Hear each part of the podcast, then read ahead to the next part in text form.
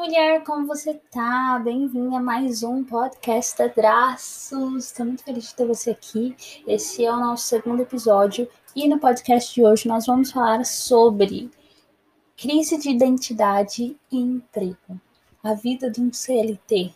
Empreendedorismo é a solução, identidade e todas as outras coisas aí que envolvem isso. Não tem um roteiro muito bem específico, na verdade, esse assunto veio enquanto eu estava voltando do trabalho é, e pensando em alguns temas que vocês indicaram para o podcast. É, e um deles foi identidade. E eu fiquei pensando nisso, né? Quantos amigos e amigas minhas é, que eu converso que trabalham no CLT, o famoso das 8 às 18, tem essa crise de identidade, fala: Meu Deus, o que eu estou fazendo da minha vida?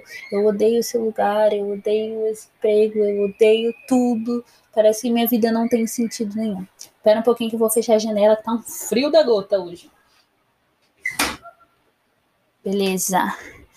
E eu fiquei pensando muito sobre isso, porque realmente é, é difícil quando você está no lugar e você passa muitas horas do seu dia lá e você pensa, cara, como que isso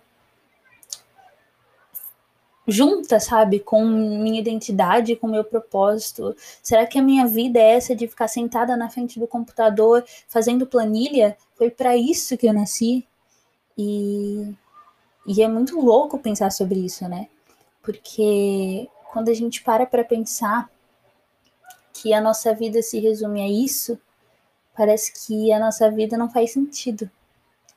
E quantas pessoas que você não conhece, que trabalha é, em empresa, que trabalha em escritório, ou não seja em escritório, em um outro lugar, e tem ansiedade, tem depressão, tem síndrome do pânico e muitas outras coisas que parecem que vieram por causa do trabalho.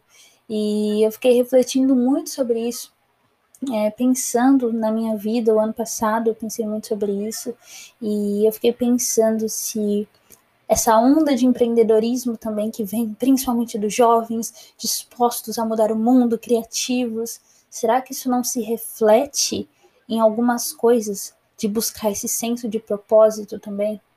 E o senso de propósito ele se encontra no emprego X. Eu fiquei pensando sobre todas essas coisas é, e eu quero compartilhar com você as reflexões que eu tive para minha vida.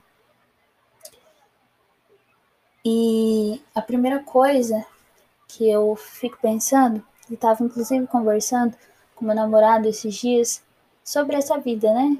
Do CLT, de trabalhar das 8 às 18. E você fala, meu, perdi meu dia inteiro. Nossa. Mas é muito muito a se pensar, e eu demoro para falar, então se você está ouvindo esse áudio na velocidade 1, amada, já aumenta, bota na velocidade 2. Ô, oh, Jesus, deixa eu tirar meu som do meu WhatsApp aqui. Porque aqui, ó, é tudo tudo ao vivo. Já a galera já mandando mensagem. Enfim, voltamos. Isso das 8 às 18 é muito doido, porque parece que, e eu sei que muita gente isso acontece, quem mora não sei quem mora em outros estados, mas a galera que mora em São Paulo capital ou São Paulo, grande São Paulo, né? Talvez passa muito tempo no trânsito. Eu, inclusive, hoje para voltar do trabalho, demorei média de uns 45 minutos no trânsito aí, ó, tranquilo. Tranquilo nada, né? Quem conhece Marginal Pinheiro sabe do que eu tô falando. Mas a realidade é que parece que a gente passa o dia inteiro trabalhando e chega no final do dia, come, dorme e vai trabalhar de novo e vive essa vida louca e é um trabalho que você não gosta, é um trabalho que você não quer, e meu Deus, o que eu tô fazendo da minha vida? E parece que nada faz sentido. Eu vou largar, vou largar tudo e vou virar uma empreendedora, eu vou abrir um negócio meu, eu vou ser minha chefe, eu vou ser minha dona, eu que vou mandar, eu que vou fazer, eu que vou escolher o horário que eu trabalho. E todas essas coisas é, que parecem lindas, maravilhosas, talvez escondam alguns problemas e alguns erros que nós, enquanto jovens e cristãos, precisamos refletir sobre. A primeira delas, o primeiro problema, né? Ou sei lá, como queira dizer, mas será que esse desejo acelerado e desesperado é, por empreender, por, por sair logo dessa vida do CLT, será que isso não esconde algumas falhas? Por exemplo, eu gosto de falar que talvez todo mundo precise de um momento de CLT na vida, porque ele ensina muitas coisas. Ele ensina, primeira coisa, você ser disciplinado. Você necessariamente precisa acordar, sei lá, seis da manhã, cinco da manhã e ir trabalhar. E você tem o horário para almoçar, e você tem o seu horário de break, seu horário é, de pausa ali, né? Um tempinho de pausa. Você tem essas coisas muito bem delimitadas. E aí eu penso, mas se eu tivesse em casa, fazendo uma coisa por mim mesma, será que eu teria essa disciplina? Será que você teria essa disciplina para algo que é seu? A mesma disciplina que você tem para algo que é do outro? Fala, nossa, Maera. Mas é porque é a máquina do capitalismo. E é verdade, gente. É... Não, não tô querendo entrar em ponto político aqui. Mas a disciplina ela é uma coisa necessária. Em muitos pontos da Bíblia, ele fala sobre isso, sobre a constância. Inclusive, Gente, tudo real oficial ao vivo aqui, que eu lembrei de uma passagem da Bíblia. Aqui. Meu Deus do céu, que eu vou achar. Que eu até falei lá no Stories. Lembrei. Quando tá falando sobre, em Hebreus, capítulo 5, tá falando sobre crescimento espiritual, né? E, e fala que, é, no caso aqui, para quem esse livro foi direcionado, fala que eles ainda beberam leite, bebem leite, porque eles não são maduros o suficiente. E fala assim: vocês ainda precisam de leite, pois não podem ingerir alimento sólido. Quem se alimenta de leite ainda é criança e não sabe o que é justo.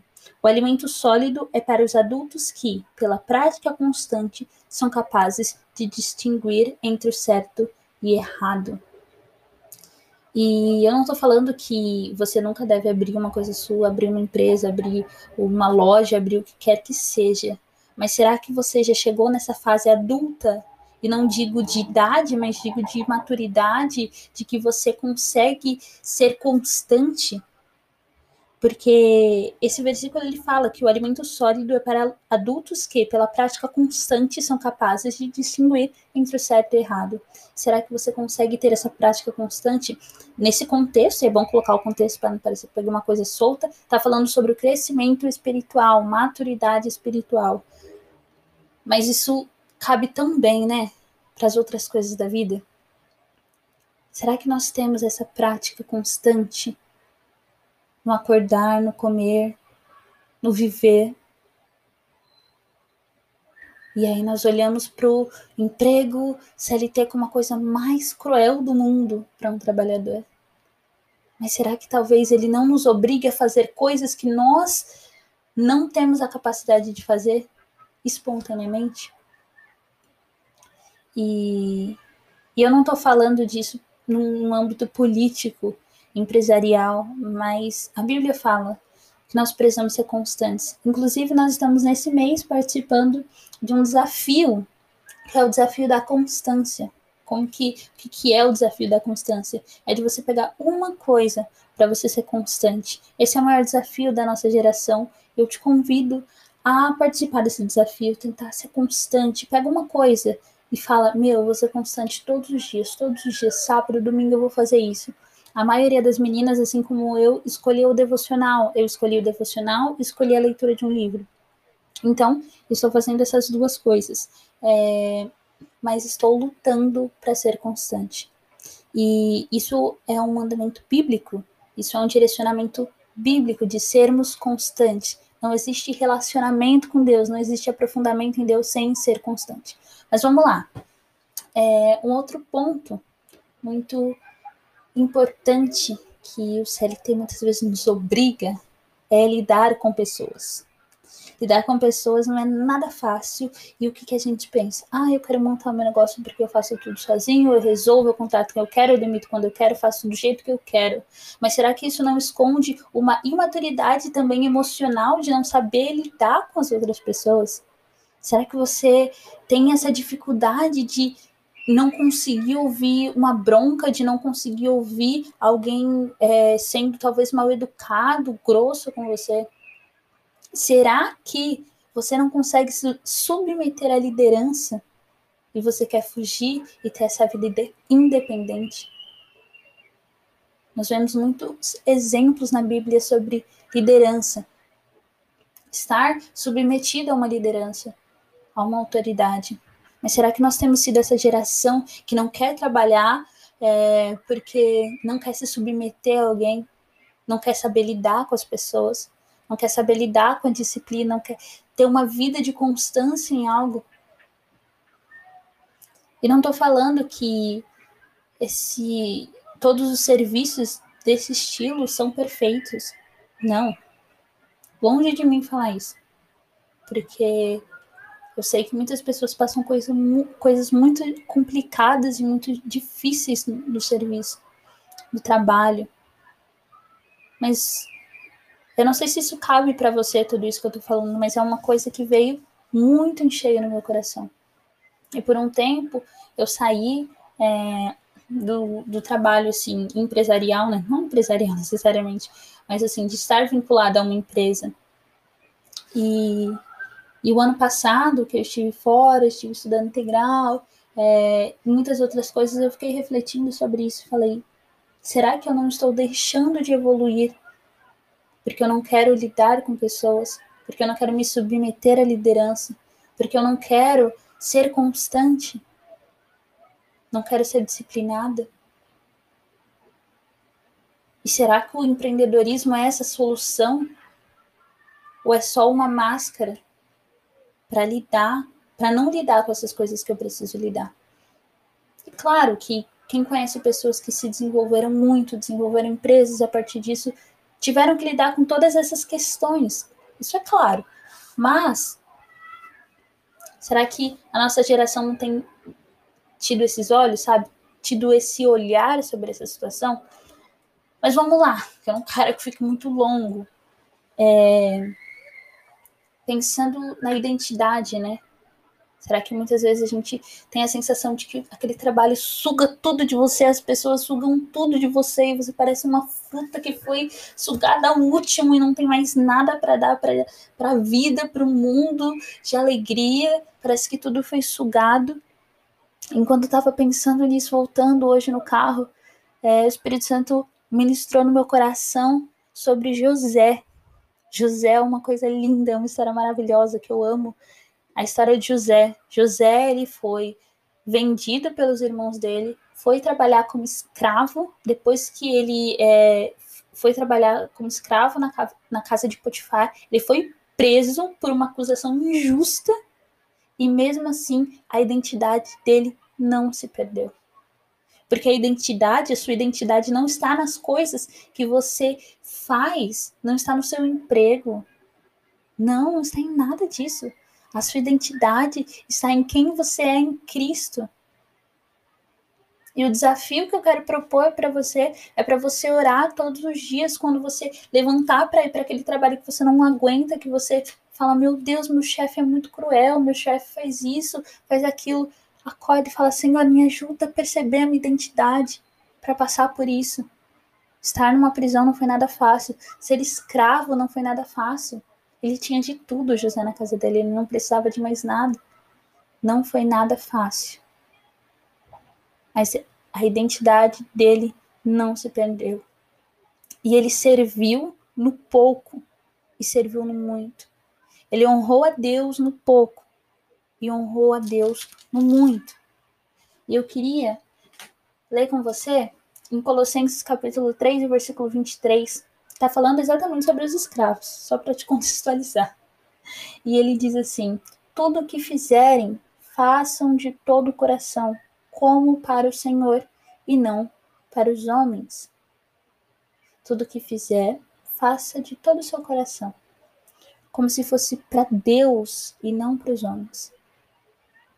Quando eu estava na Jocum, na escola de missões de férias, a minha líder falou para mim assim, falou pra gente, né, pra nossa equipe, gente, tudo é espiritual.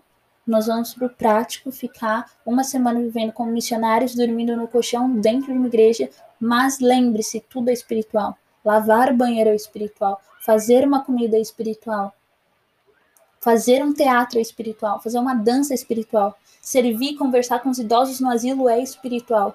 Tudo é espiritual.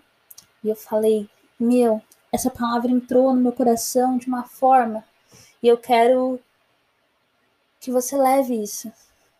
Faça tudo que você fizer, seja fazer uma planilha, seja mandar um e-mail, seja atender, se... não importa, faça tudo que você fizer.